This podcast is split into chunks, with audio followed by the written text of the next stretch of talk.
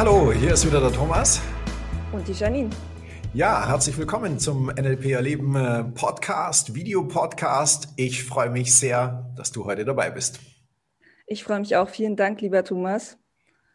Und kommen wir doch gleich mal ähm, zum Thema. Hm. Mich interessiert nämlich brennend, wie du eigentlich zum NLP gekommen bist.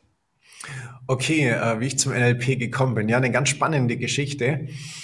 Ähm, angefangen, und das ist sozusagen war das Schlüsselelement an der ganzen Geschichte, war, dass ich, ähm, ich habe im Vertrieb gearbeitet, relativ erfolglos damals, muss ich auch dazugeben, okay. ähm, habe im Vertrieb gearbeitet und eines Tages stand ein Arbeitskollege von mir vor der Tür und hatte ein Buch in der Hand. Ja, und er hat gesagt, Thomas, dieses Buch, das musst du lesen, das ist der Hammer. Ja, und ich so, hm, okay, ja, was ist das für ein Buch, worum geht's? Und äh, das Buch auf jeden Fall damals war von äh, Tony Robbins, Anthony Robbins, sehr bekannter ja, Motivationstrainer, jemand, der NLP sehr erfolgreich ähm, promoted hat, um es mal so zu definieren. Und ähm, ja, er hatte dieses Buch von Tony Robbins in der Hand und war äh, total begeistert, hat mir dann gleich erzählt, was er in diesem Buch gelesen hat, wie er das angewendet hat, wie er daraufhin äh, erfolgreicher geworden ist, wie das funktioniert und so weiter. Naja, und dann dachte ich, okay, also komm, wenn der so begeistert ist, dann kaufe ich mir das Buch. Mhm. So, und ähm, ich habe das Buch dann gelesen und ja, für mich war dieses Buch wahrscheinlich eines der wichtigsten Bücher in meinem Leben überhaupt. Ja, weil es hat mich ja, nicht nur, ähm, ich fand Tony Robbins sehr cool in dem Buch, wie er beschrieben wurde, wie er sich beschrieben hat. Und ich fand natürlich auch das, was er übers NLP geschrieben hat, unglaublich cool und das hat mich damals wirklich angezündet. Und was hat dich da am meisten fasziniert? Ja, was mich am meisten fasziniert hat, ähm, waren A, die Geschichten, die in dem Buch drin standen und B, wie er beschrieben hat, welche Mechanismen es gibt, wie man das eigene Gehirn sozusagen steuern kann, von denen ich noch nie etwas gehört hatte. Ja, das klang am Anfang so ein bisschen wie fast schon Hokuspokus nach dem Motto, ja, wirklich gibt's das und ja, warum erzählt mir das niemand und naja, und auf jeden Fall, ich war zum damaligen Zeitpunkt noch Raucher und wollte mit dem Rauchen aufhören. Und dann stand in diesem Buch eine Technik drin und mit der man sein Verhalten verändern kann. Und dann dachte ich, komm, das probiere ich jetzt mal aus, nehme diese Technik und guck mal, ob ich damit mit dem Rauchen aufhören kann. So, und ich habe die Technik dann angewendet und naja, war dann wirklich von einem Tag auf den anderen Nichtraucher, habe es tatsächlich geschafft, mein Verhalten zu verändern und das Ganze ist jetzt über 20 Jahre her. Okay, ist ja wow. Also ich glaube, das möchten alle Raucher gerne einfach mal so mit den Fingerschnippen aufhören. Und äh, zumindest die meisten, ähm, die nicht Raucher werden wollen. Und ja. okay, jetzt hast du das also für dich erfahren, dass es das super gut funktioniert. Und dann hast du gedacht, äh, du willst mehr davon. Oder wie ging es dann weiter? Ja, dann wollte ich natürlich mehr davon. Ja, ich habe das Buch natürlich verschlungen, damals gelesen, versucht alles irgendwie anzuwenden und umzusetzen, was da drin stand und ähm, wollte mehr wissen. Also war die Lösung natürlich, die mir damals eingefallen ist, weitere NLP-Bücher zu kaufen. So, und jetzt hatte ich in dem Buch von Tony Robbins gelesen, dass Richard Bandler und John Grinder, dass es die beiden sind, die NLP erfunden haben. Also war für mich klar, kaufe ich mir die Bücher von Richard Bandler und John Grinder, weil das sind ja die Originale, und ähm, lese diese Bücher. Das habe ich dann gemacht, habe mir da drei, vier Bücher damals gekauft. Problem war, das war so ein bisschen Fachchinesisch. Irgendwie, das habe ich dann nicht mehr verstanden, was da drin stand und wie ich das umwenden, äh, umsetzen kann, wie ich es anwenden kann. Ja, und ähm, bin mit den Büchern dann sozusagen nicht weitergekommen.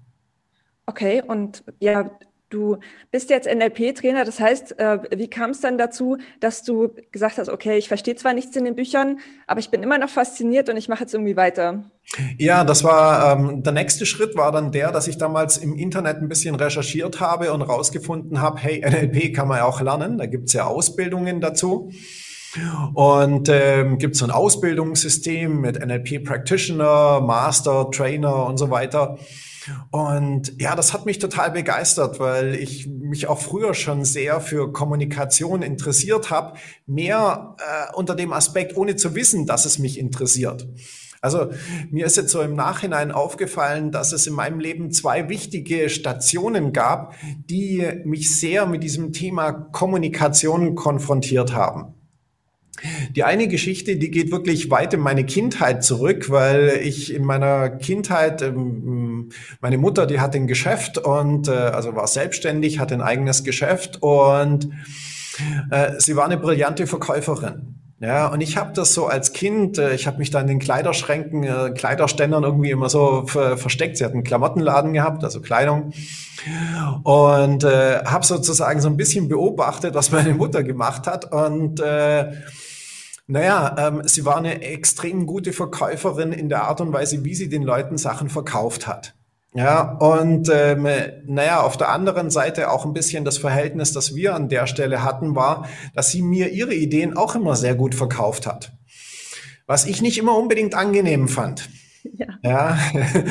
So, und ich habe aber gemerkt, dass sie irgendwas mit Sprache machen konnte, was sehr mächtig war.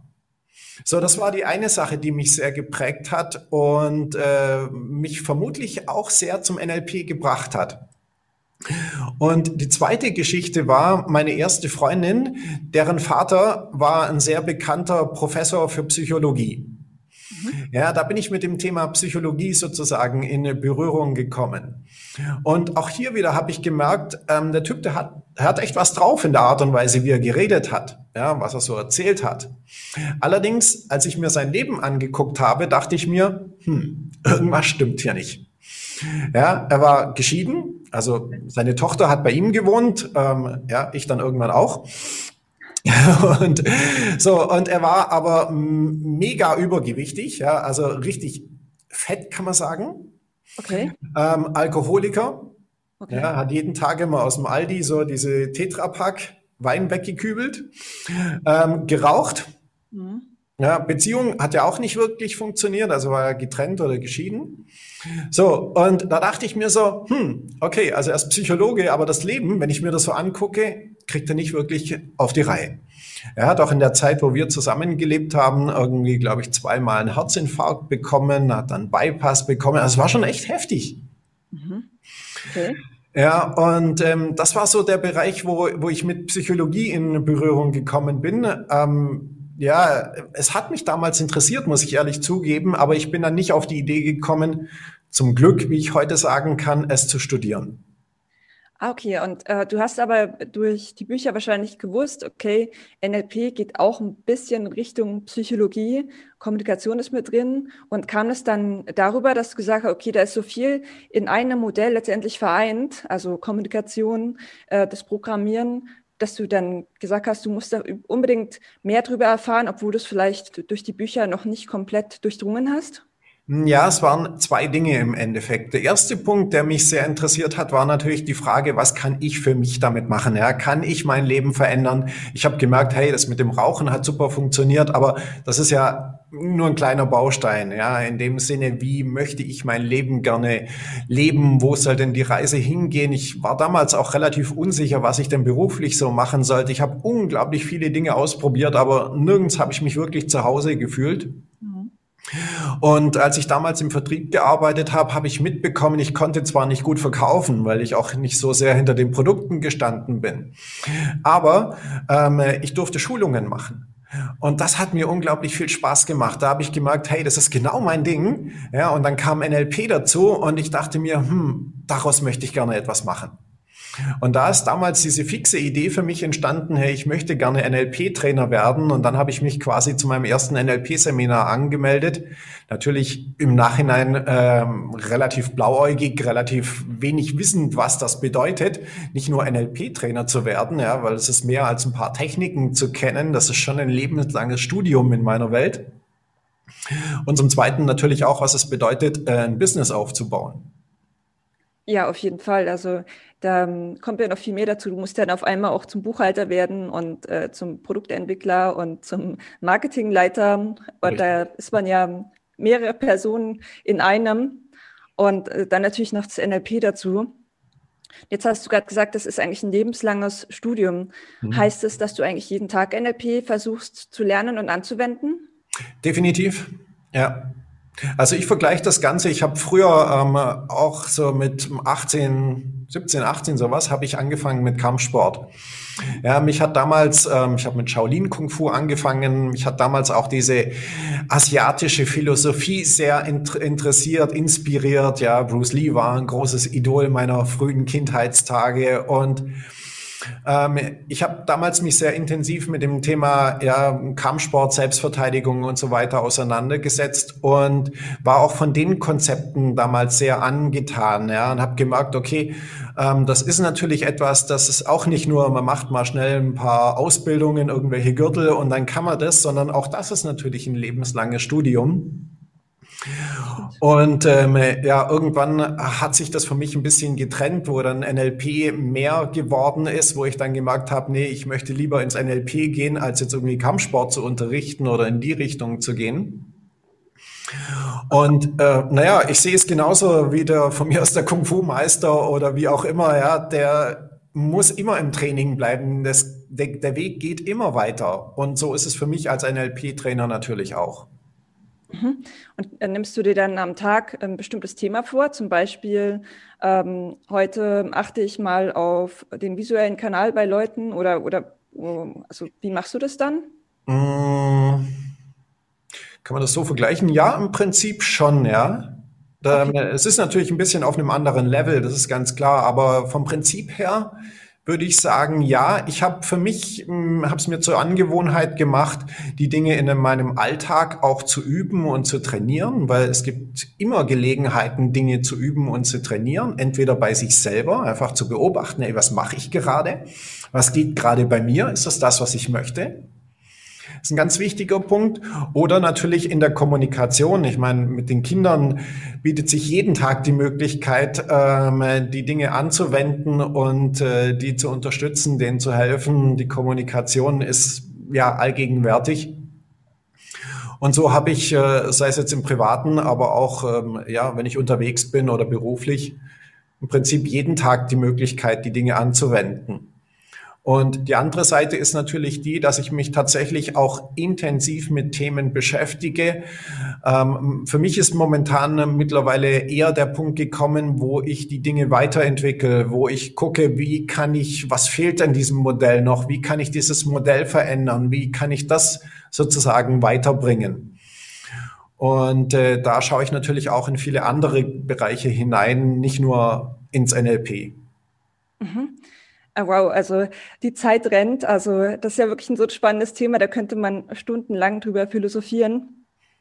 Und ähm, es lohnt sich wahrscheinlich auch einmal, einen Podcast oder eine Folge darüber zu machen, wie du Richard Bandler getroffen hast und bei ihm auch die Ausbildung genossen hast. Okay. Aber ich würde sagen, das machen wir dann einfach beim nächsten Mal. Das hört sich nach einem Plan an. Super, gerne. Wunderbar. Dann sage ich vielen Dank, dass ich wieder dabei sein durfte und dann freue ich mich aufs nächste Mal.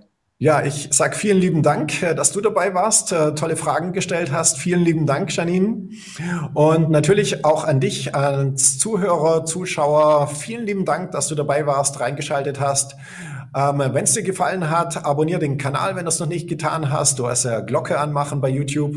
Ähm, ansonsten, egal auf welcher Plattform äh, du auch immer uns hörst, siehst oder wie auch immer, wir freuen uns immer über Likes, Kommentare und natürlich Weiterempfehlungen.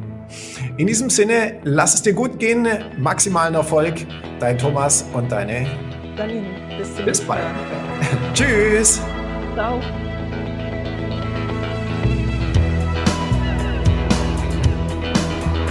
Das war der Podcast von NLP Erleben.